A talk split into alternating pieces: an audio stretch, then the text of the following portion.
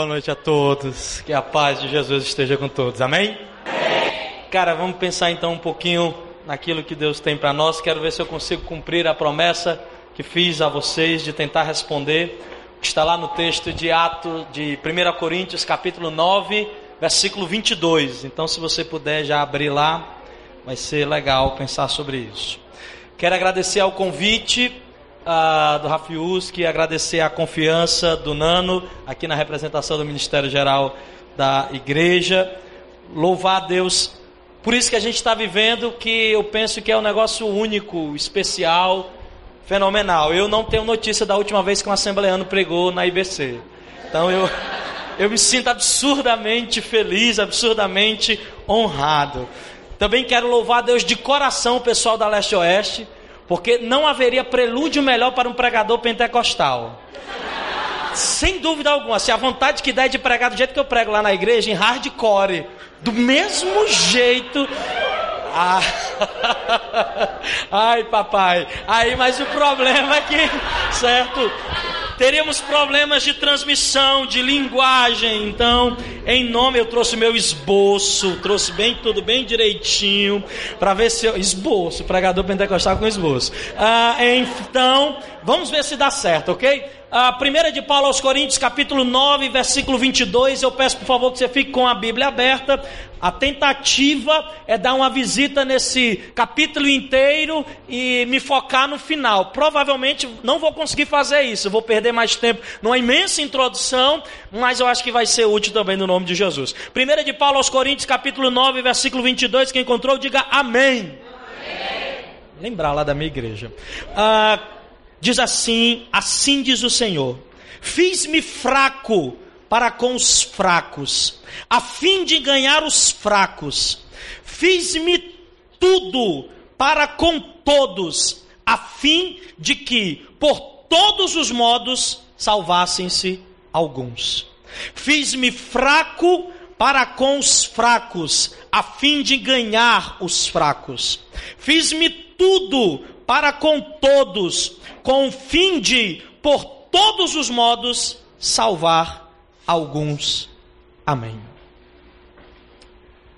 Pai, nós vamos pensar na tua palavra e eu quero te pedir que, no nome de Jesus, o nosso coração esteja preparado para isso.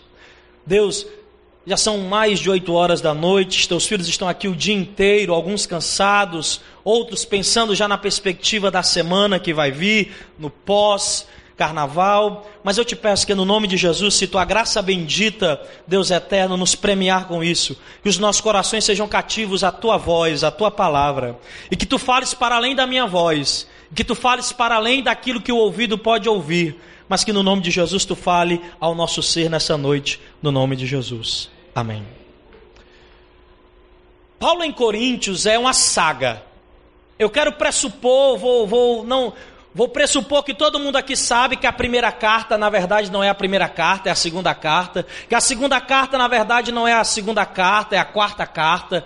Que Paulo tinha uma íntima relação com essa igreja. Que essa igreja era uma metrópole, ainda naquela época, nós estamos falando no século I, mas ainda naquele instante histórico, Corinto é uma cidade hiper importante, super importante para aquele momento, para aquele espaço geográfico. É uma espécie de capital do Império Romano naquele espaço geográfico.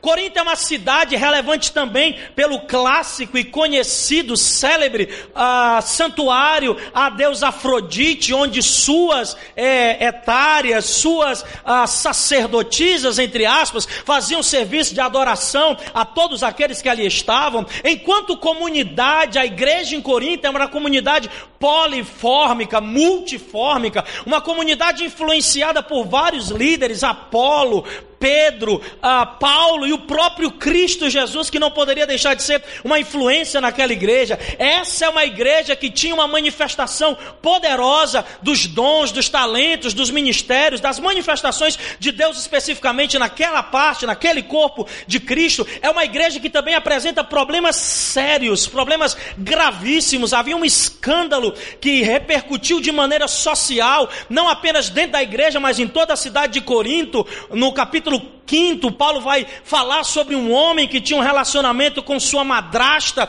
e que aquilo não tinha sido confrontado e resolvido dentro da igreja. E Paulo, à distância, por carta, resolve dizer que aquilo é inaceitável e que aquilo não pode ser de maneira nenhuma tido como conveniência, não importa quem ele é, se é filho do líder, se é filho da irmã Mariquinha, se é filho de quem, mas a atitude está errada e precisa ser confrontada. Quando então ele vai dando conta de uma série de discussões, de uma série de temáticas, e no capítulo oitavo nós chegamos exatamente na discussão sobre o problema do sacrifício. Paulo então vai dizer: olha, vocês estão com uma, um sério problema, é o problema da ordem do sacrificado. Alguém chama você à feira, e você vai à feira e vai comprar, e quando você vai comprar, você fica perguntando: isso é de quem? Isso é sacrificado a quem? Isso é para que Deus? Isso é sacrificado a que divindade? E se você fizer isso, você não consome mais nada. E se você fizer isso, você não consegue mais viver. Tentando fazer um paralelo, se eu for tentar prescrutar, se eu for tentar investigar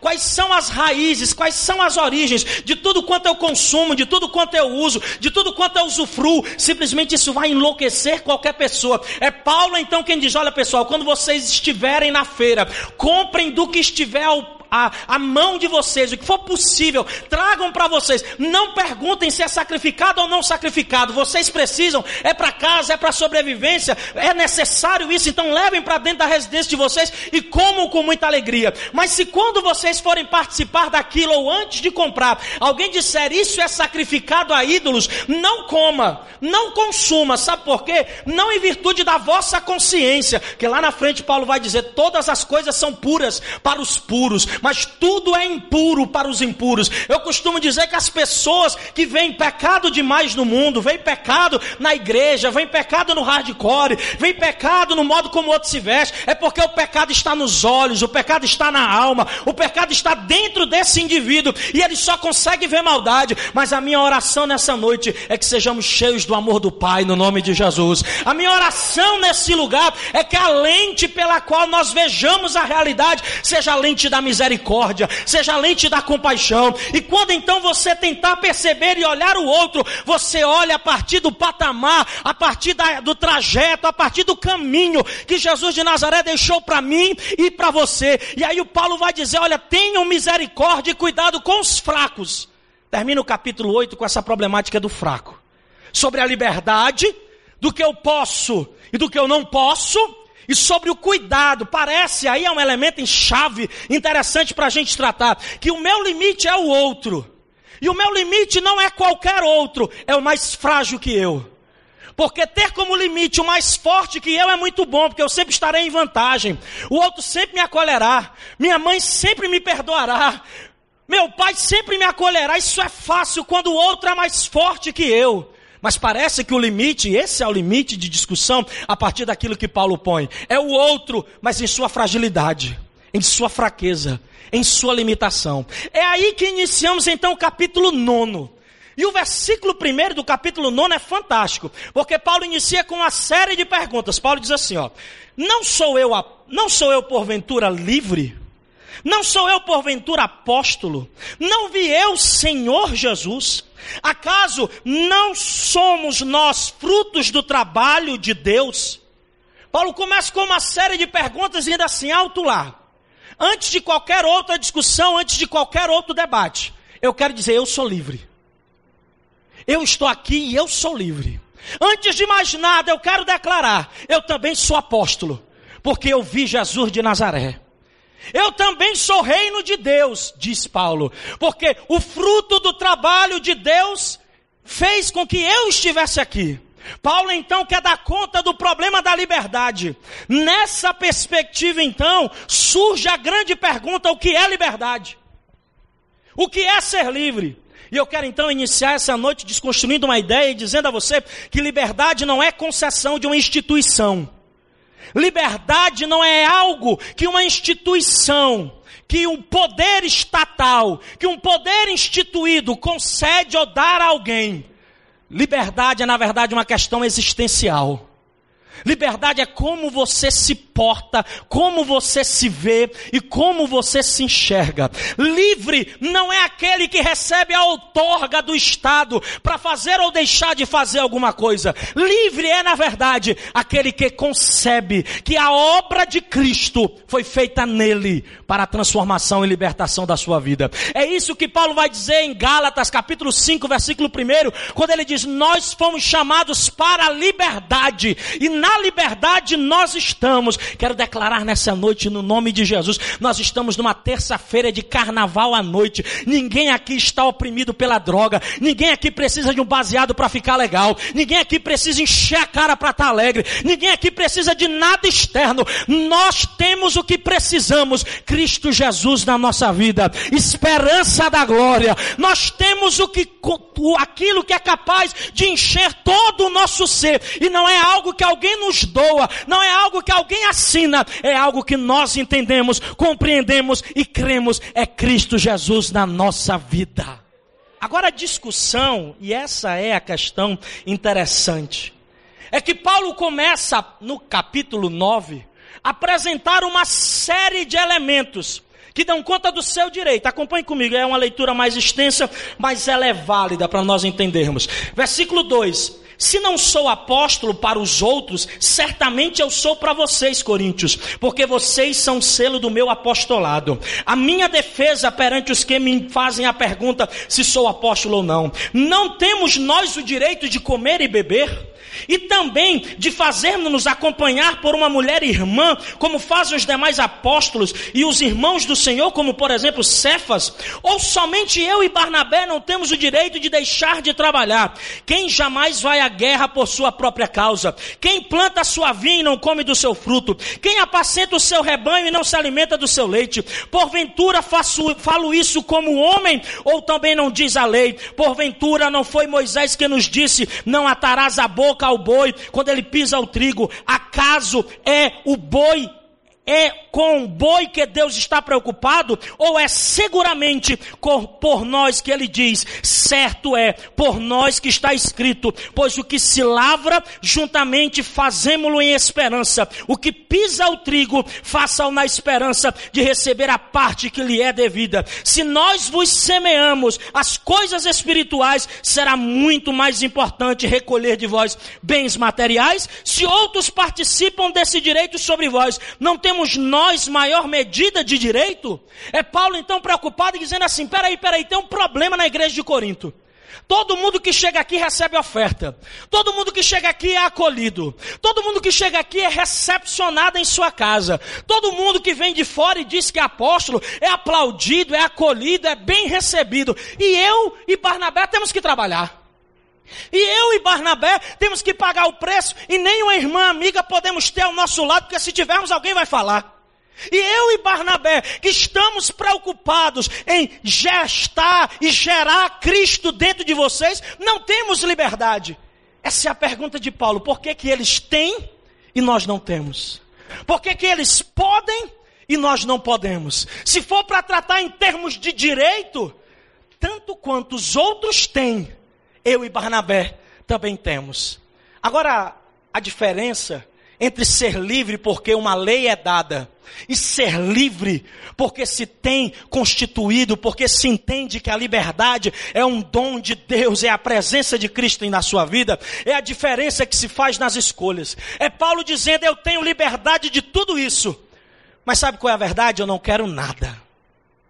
Eu sou livre para ter todas essas penduricalhas, todos esses apetrechos ministeriais, espirituais, sociais, jurídicos que os outros têm. Mas eu não quero nada, porque eu já sou livre. E esta glória que Deus me deu, a glória de não depender de instituição nenhuma, a glória de não depender de família alguma, a glória de não depender de pessoa terrena nenhuma, a glória de depender depender unicamente de Deus Pai, esta glória ninguém me tira, esta glória ninguém me arranca. É sobre isso, queridos, que nós temos falado incessantemente estes dias. O nosso vínculo, ele é com Cristo Jesus, o Todo-Poderoso. Quem manda, quem governa em nossa vida é Deus Pai Todo-Poderoso. Isso quer dizer que a igreja acabou, isso quer dizer que a instituição foi por água abaixo, isso quer dizer que não devemos congregar mais. Pelo contrário, é aí que eu vou estar imerso dentro do trabalho, é aí que eu vou estar imerso dentro das relações eclesiásticas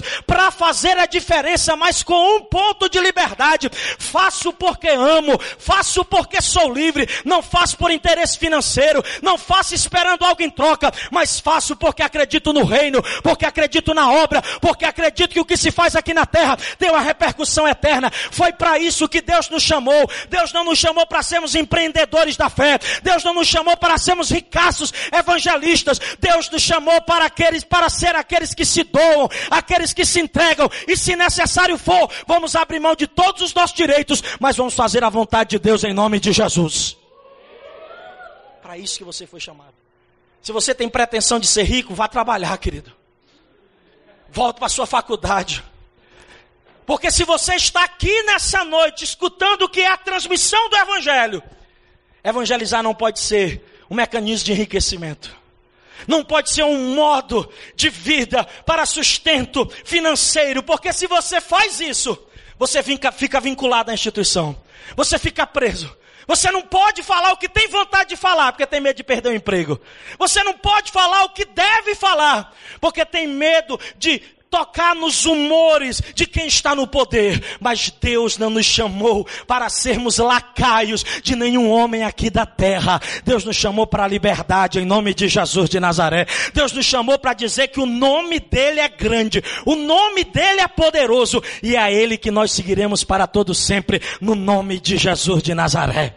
Aí o Paulo vai dizendo mais e isso é algo fabuloso, bendito seja o nome do Senhor. Ele diz assim no versículo de número número 12. Se outros participam desse direito sobre vós, não temos nós o mesmo direito? E ele continua no versículo de número 12. Entretanto, não usamos deste direito, antes suportamos tudo, não criando qualquer obstáculo ao evangelho de Cristo. Sabe por que, que o evangelho não está sendo propagado nessa geração? A culpa é minha a culpa é sua.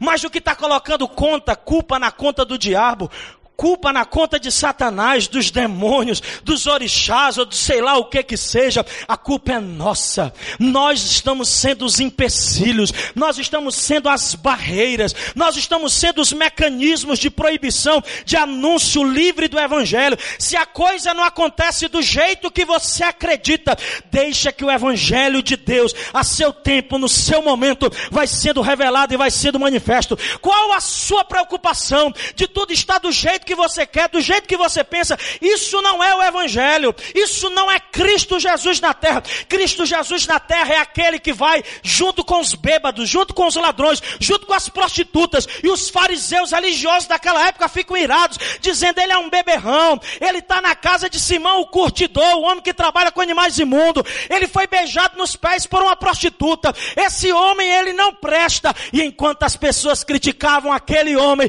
ele morreu na cruz do Calvário Fez a diferença na história, e é por causa dele, aquele que foi chamado de beberrão, aquele que foi chamado de ladrão que andava com prostitutas, que nós estamos aqui nessa noite. É hora de compreendermos no nome de Jesus. Não importa do que nos chamaremos, importa que Cristo apareça no nome de Jesus de Nazaré. Não importa como nos definirão, não importa as críticas que chegarão a nós, importa apenas que o Evangelho seja anunciado. E se ele chegar e uma vida for transformada pela sua missão, pelo seu trabalho, glória seja dada a Jesus eternamente.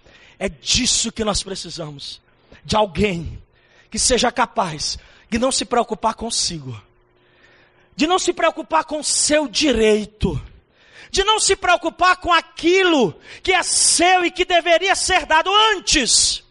É hora de nós reconhecermos que o mais importante é que Cristo Jesus apareça, que tenhamos nós o mesmo sentimento que houve em João Batista, que no capítulo 6 de João vai dizer a célebre frase: é necessário que ele cresça e que eu diminua, é necessário que Cristo apareça e que eu não exista mais, é necessário que as pessoas me reconheçam como aquele cristão que faz a diferença na empresa na faculdade, na escola. É necessário que as pessoas olhem para mim e não me vejam, mas vejam a mim como um representante de Cristo, mas vejam quem eu sou, como de fato aquilo que devo ser, um espelho onde a glória de Deus é revelada e as pessoas quando precisarem de apoio, ajuda, abraço, acolhimento, elas não vão precisar de outras pessoas, elas não vão em busca de outros, elas irão em busca de nós no nome de Jesus de Nazaré. A minha oração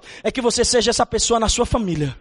Que quando alguém precisar, estiver passando um problema, ela ligue para você e peça conselhos no nome de Jesus de Nazaré. A minha oração é que você seja essa pessoa na sua escola. Que quando se levantar um problema, uma celeuma, uma dor, uma dificuldade, alguém veja em você, pequeno adolescente, pequeno jovem, veja em você a mão de Deus estendida e algo grande acontecendo no nome de Jesus.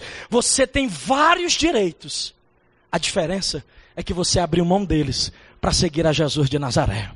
Você tem vários direitos, você tem várias possibilidades de estar em outro lugar e de fazer outras coisas, mas o meu compromisso, o seu compromisso é de fazer Jesus exaltado sobre a face da terra, é de fazer Cristo grande para que todos compreendam e todos vejam o tamanho do amor, do poder e da graça dele. Paulo continua e ele vai nos dizendo no versículo de número 14: Assim ordenou também ao Senhor, aos que se preguem o evangelho, também o Senhor ordenou que eles vivam do evangelho. Olha o versículo de número 15.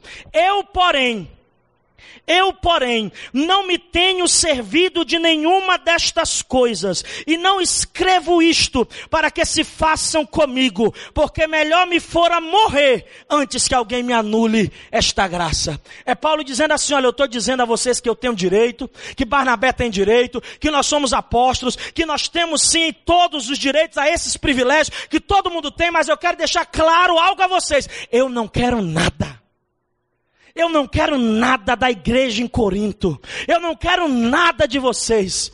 Porque ninguém vai roubar esta minha glória. Aí é o clássico versículo 16 do capítulo 9 de 1 aos Coríntios. Porque se anuncio o evangelho, não tenho de que me gloriar, porque esta obrigação me é imposta, e ai de mim, se não pregar o evangelho.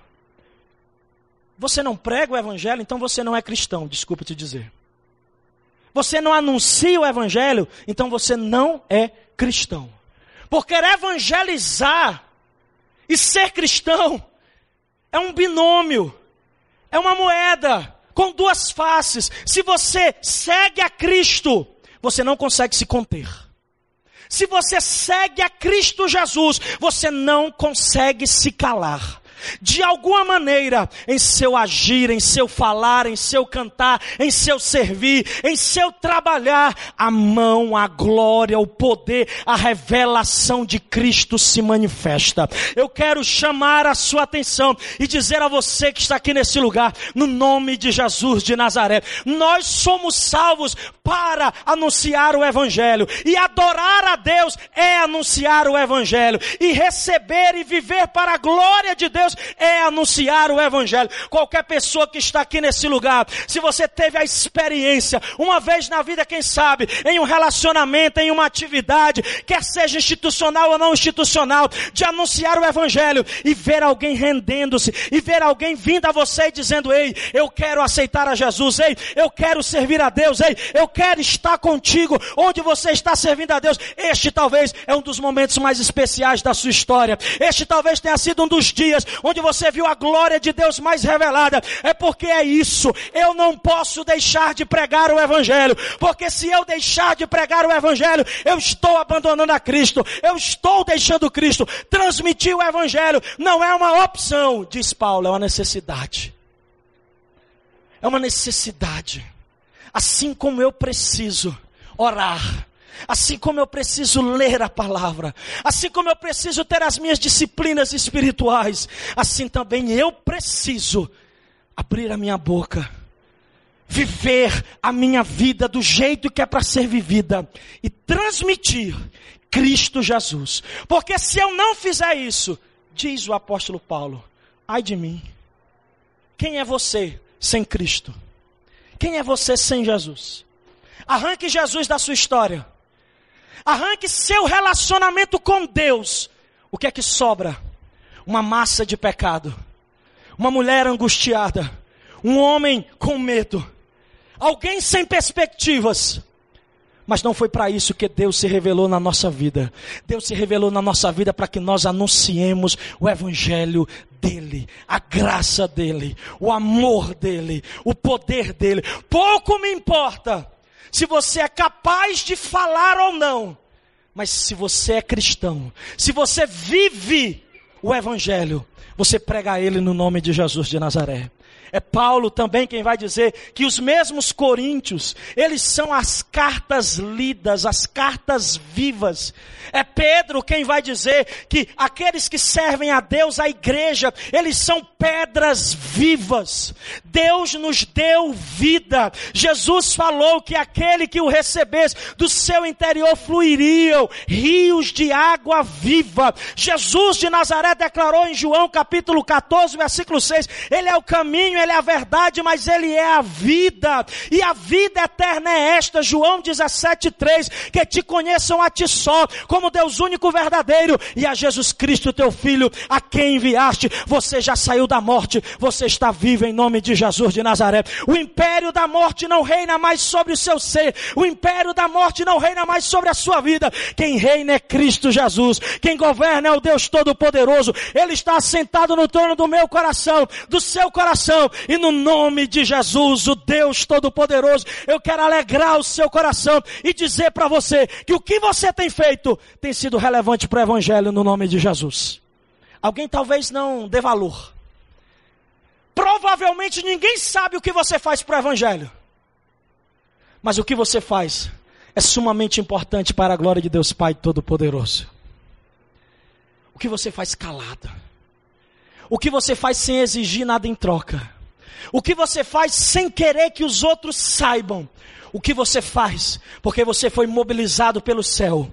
O que você faz porque você foi vocacionado pela graça. O que você faz porque entende que é a voz, o comando, o sonho de Deus para você. Isso tem muita relevância para o reino do Pai no nome de Jesus. Eu quero abençoar você nessa noite e declarar: o seu trabalho dará fruto no nome de Jesus. Quero abençoar a sua vida e declarar essa sementeira que você sai jogando, semeando e chorando no nome de Jesus de Nazaré. Certamente você voltará trazendo seus molhos com alegria. Eu quero abençoar a sua vida e declarar: esta pessoa, este amigo, esta amada, este querido que você tem, que você tem investido tempo, oração, dedicação e testemunho, Deus está movendo céus e terra, Deus está movendo a vida dele, Deus está fazendo, você pode não ver, mas o reino dos céus está em movimento, e acredite, algo acontecerá no nome de Jesus de Nazaré. Paulo então continua e nos diz no versículo 17: Porque se o faço de vontade, eu tenho o meu galardão, mas se faço constrangido, é então responsabilidade de um despenseiro que me está concedida. É Paulo quem diz: Eu sou obrigado. É uma necessidade que me é imposta. E como é a necessidade que me é imposta, eu não tenho direito a nada. Eu costumo dizer aos meus irmãos lá onde nós servimos a Deus: Não temos mais nada que receber. Você já tem Cristo Jesus. O que você ainda quer? Nós aqui somos consumistas demais. E esse consumismo exagerado invadiu a nossa espiritualidade. De uma tal maneira que a gente só pode se reunir para receber algo. Que a gente só pode buscar a Deus para ter de volta algo. E esse, esse tipo de relação não é a relação que Cristo quer para nós e que Paulo está testemunhando. Paulo está dizendo: Eu anuncio o Evangelho. Isso é uma obrigação que me é imposta. E como é uma obrigação minha, eu sou responsável e eu tenho que fazer. E eu não mereço nada em troca. Eu não quero nada em troca. Eu não vou receber nada em troca, porque tudo que eu precisava receber, eu já recebi. Cristo Jesus na minha vida. Tudo que você necessitava, você já recebeu. Quero discordar do meu irmão que canta e quero dizer para você que o melhor de Deus não está por vir. O melhor de Deus já veio, morreu na cruz, ressuscitou o terceiro dia e está aqui nessa noite ao nosso lado em nome de Jesus de Nazaré. Ele é Cristo, o melhor de Deus. O que faltava na minha vida, e não falta mais. E se eu morrer hoje, sem ter um monte de coisa que eu, homem Tiago, desejo, isso não é nada em comparação a tudo que eu já recebi, a todo aquele que eu recebi. Jesus de Nazaré, que me ama, que me entende, que me acolhe, que me abraça, que tem paciência comigo. Aí é onde Paulo chega e é aqui que eu quero então me focar sobre a transmissão do Evangelho. Quando Paulo diz no versículo de número 18. Nesse caso, qual é o meu galardão? O meu galardão é que evangelizando, proponha de graça o evangelho, para que não me tenha o direito de me valer dele de nada. Qual é a honra de todo cristão? É ter o privilégio de evangelizar. Qual é o maior, a maior honra? Qual é o maior tipo de privilégio que Deus pode ter dado e dar a qualquer um de nós? É o privilégio de nos identificarmos com Ele em Sua missão. É o privilégio de nos identificarmos com o Pai na missão que Ele deu ao Filho, de anunciar o Evangelho. Isto é o maior privilégio. É ir anunciar alguém, é ir falar com alguém e dizer: Eu não trago as minhas palavras, eu trago as palavras de Cristo Jesus. Não digo a você o que eu acho, digo a você o que Jesus pensa. Esse é o máximo privilégio que Deus tem dado e entregue a cada um de nós. Usufrua desse privilégio. Aleluia. Tenha prazer prazer, tem alegria em receber isso da parte do Pai. É hora de valorizarmos, é hora de louvarmos a Deus por tudo quanto Ele tem dado. E o que Ele nos tem dado? O que Ele nos tem entregue? O direito de sermos seus coparticipantes no Evangelho, o direito de sermos coparticipantes no anúncio do Reino. É aquilo que o apóstolo vai dizer lá no final. Bendito seja o nome do Senhor, no versículo de número 23. Tudo faço por causa do Evangelho, a fim de me tornar cooperador do Evangelho. Essa é a maior honra que alguém pode ter. A maior honra que nós teremos não são os títulos, não são os poderes, não são as glórias que a terra pode nos dar. A maior honra que Deus entrega a mim, que Deus entrega a você, é sermos cooperadores do Evangelho, é sermos achados dignos de levar a semente, de levar a palavra e dizer a mensagem de Deus para alguém. Quem era você? De onde Deus te tirou?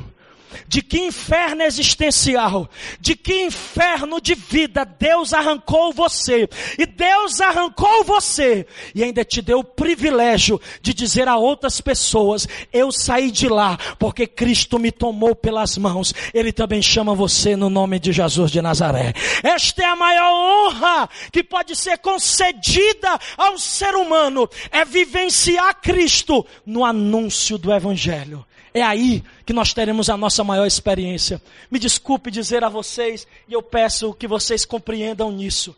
Mas estar aqui nessa noite só faz sentido se você sair daqui com vontade de transmitir o evangelho a outras pessoas. Estar aqui nessa noite só faz sentido se você entender que isto aqui é um hospital, se você entender que isto aqui é uma escola, se você entender que este aqui é um ambiente preparatório, que ficar aqui, que viver o evangelho aqui, que viver o cristianismo aqui é fácil. Qualquer um vive. Deus quer que você viva o cristianismo a verdade do Evangelho é lá na sua casa, com a sua família que não serve a Deus. Deus quer que você seja cristão de verdade, é lá no seu trabalho, onde tem um monte de confusão, onde tem um monte de coisas que não são para a glória de Deus, mas você vai se posicionar, você vai cooperar, você vai anunciar o Evangelho na sua vida e vai viver a radicalidade daquilo que Deus quer para nós. Isto é ser cristão, é receber de Deus o privilégio de anunciar a Cristo, e isso você tem direito no nome de Jesus de Nazaré.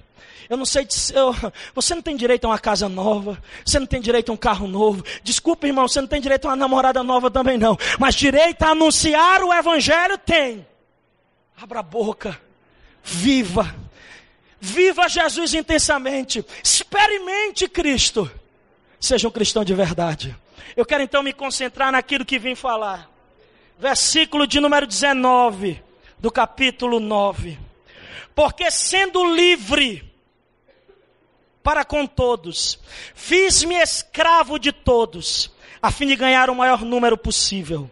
Procedi para com os judeus como judeu a fim de ganhar os judeus. Para com os que vivem debaixo da lei, como se eu mesmo estivesse vivendo debaixo da lei, para ganhar os que estão debaixo da lei. Embora eu mesmo não esteja debaixo da lei. Versículo 21. Aos que estão sem lei, como se eu mesmo não tivesse lei, não estando eu sem lei para com Deus, mas debaixo da lei de Cristo, para ganhar os que vivem fora do regime da lei. Versículo 22. Fiz-me fraco para ganhar os fracos, com o fim de ganhá-los. Afiz-me então tudo para com todos, a fim de que todos os modos possa salvar alguns. Eu quero finalizar dizendo isso para você. O verdadeiro evangelismo, ele implica numa identificação radical com o outro. E esse outro aqui tem duas naturezas. Só evangeliza quem se identifica com Cristo, o outro.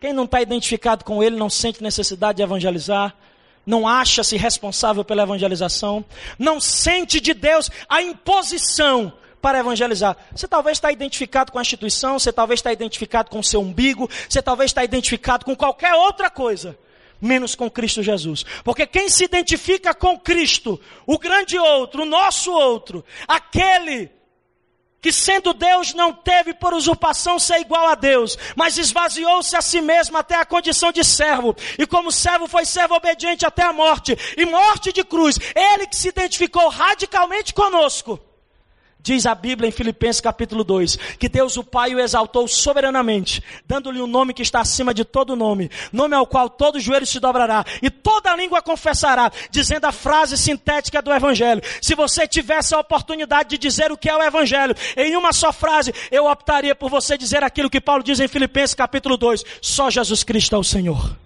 Só Jesus Cristo é o Senhor. Isso é o Evangelho. Jesus Cristo é o Senhor. Ele é quem governa. Ele é quem reina. Foi Ele quem expôs publicamente principados e potestades. Rasgou a cédula acusatória que havia contra nós. Cravou na cruz do Calvário e declarou que somos livres no nome de Jesus de Nazaré. Mas uma vez que somos identificados com Ele, tem um outro tipo de identificação que é a que Paulo está falando. Para com os judeus eu me identifiquei com eles e vivi como judeu.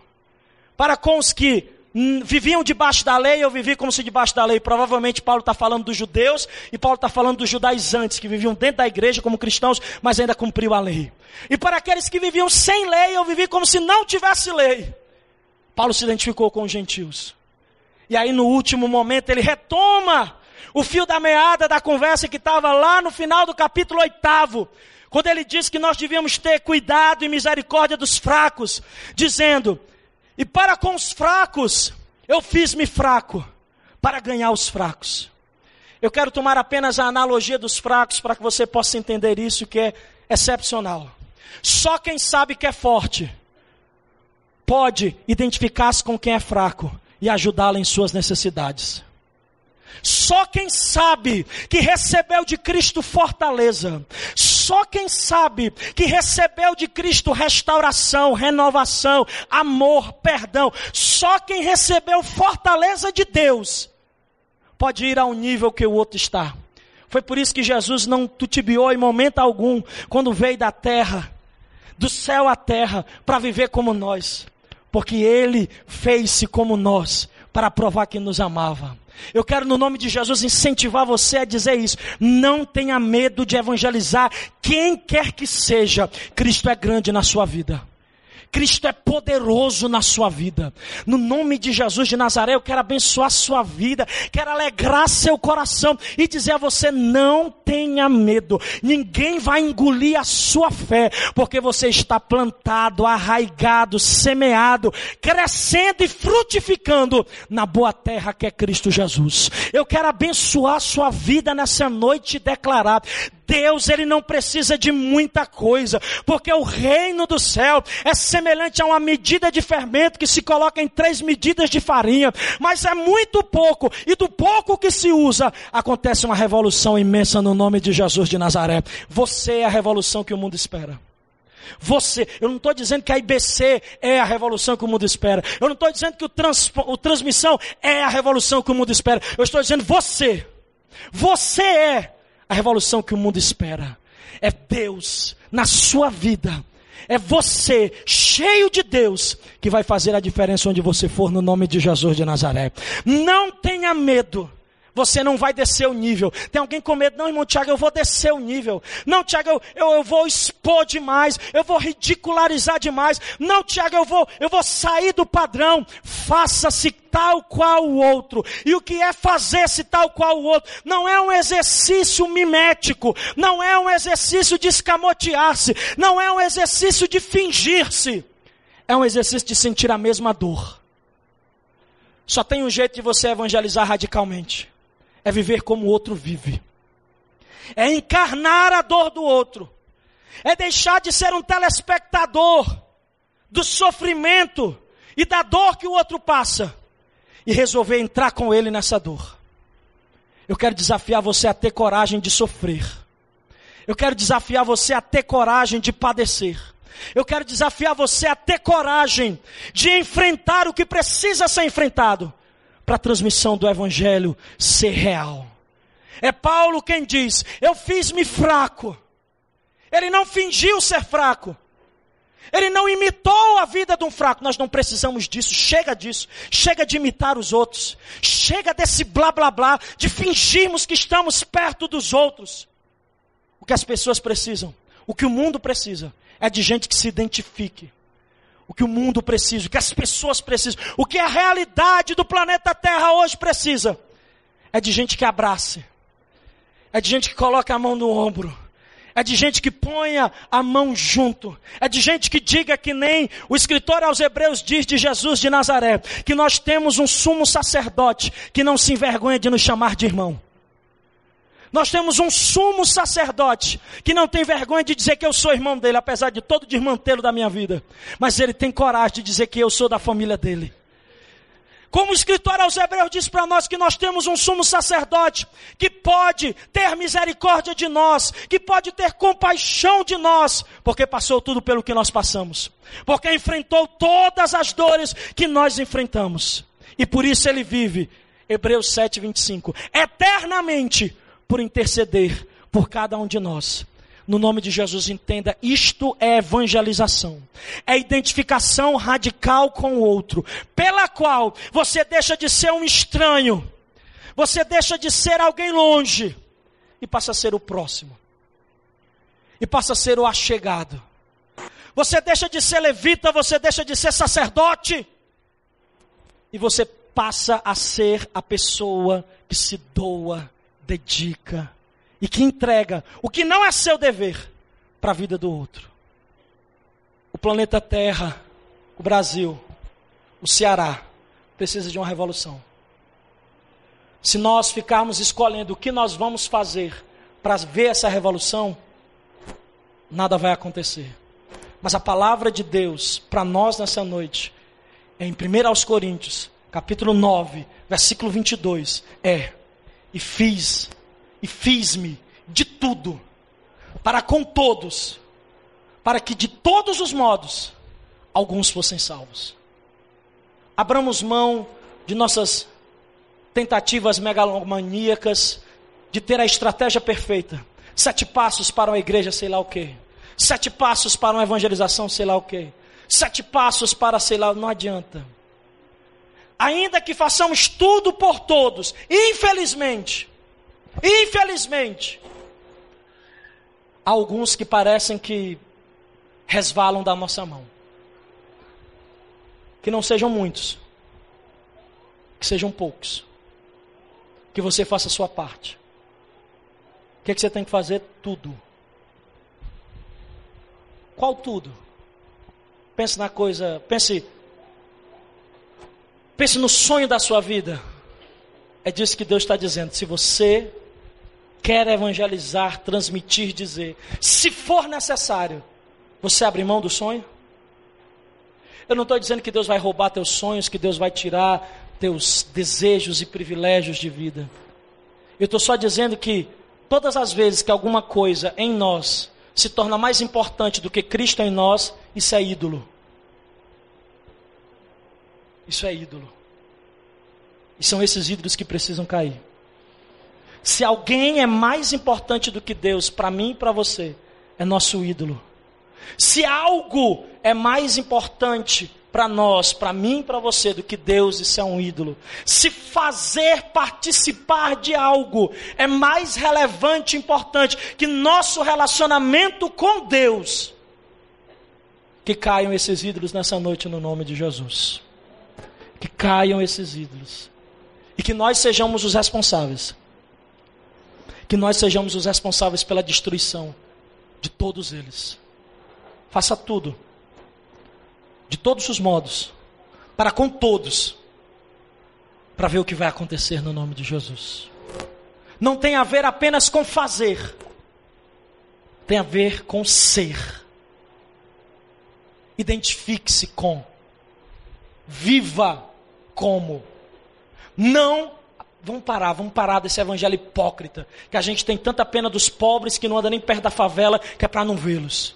Vamos parar, vamos parar desse evangelho hipócrita, que a gente tem tanto dó do preconceito contra os negros, que a gente não tem nenhum amigo negro. Vamos parar, vamos parar desse machismo exacerbado dentro do nosso ser que a gente diz que não é machista, mas todas as possibilidades e piadas possíveis machistas, a gente diz. Chega disso. É hora de vivermos a radicalidade do Evangelho.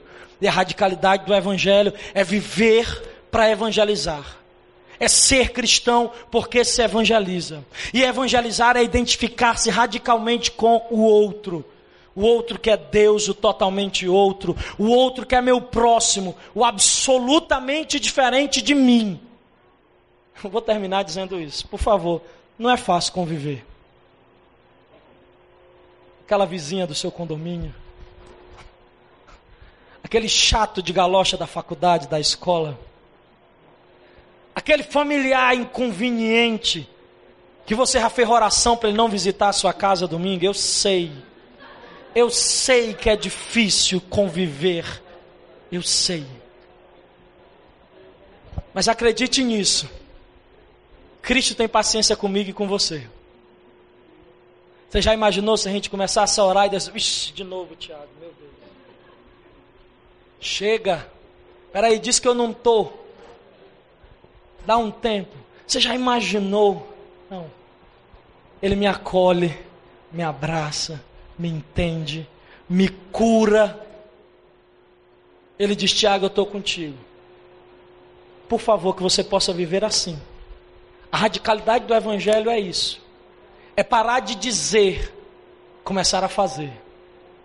É parar de simplesmente discursar e encarnar numa revolução cotidiana, diária, de hoje, aquilo que Deus deseja fazer na nossa vida. Se você puder curvar sua cabeça, eu queria, com autorização, fazer uma oração. Pai, só o que nós queremos é te servir. É tão difícil, Jesus. Enfrentamos tantas barreiras.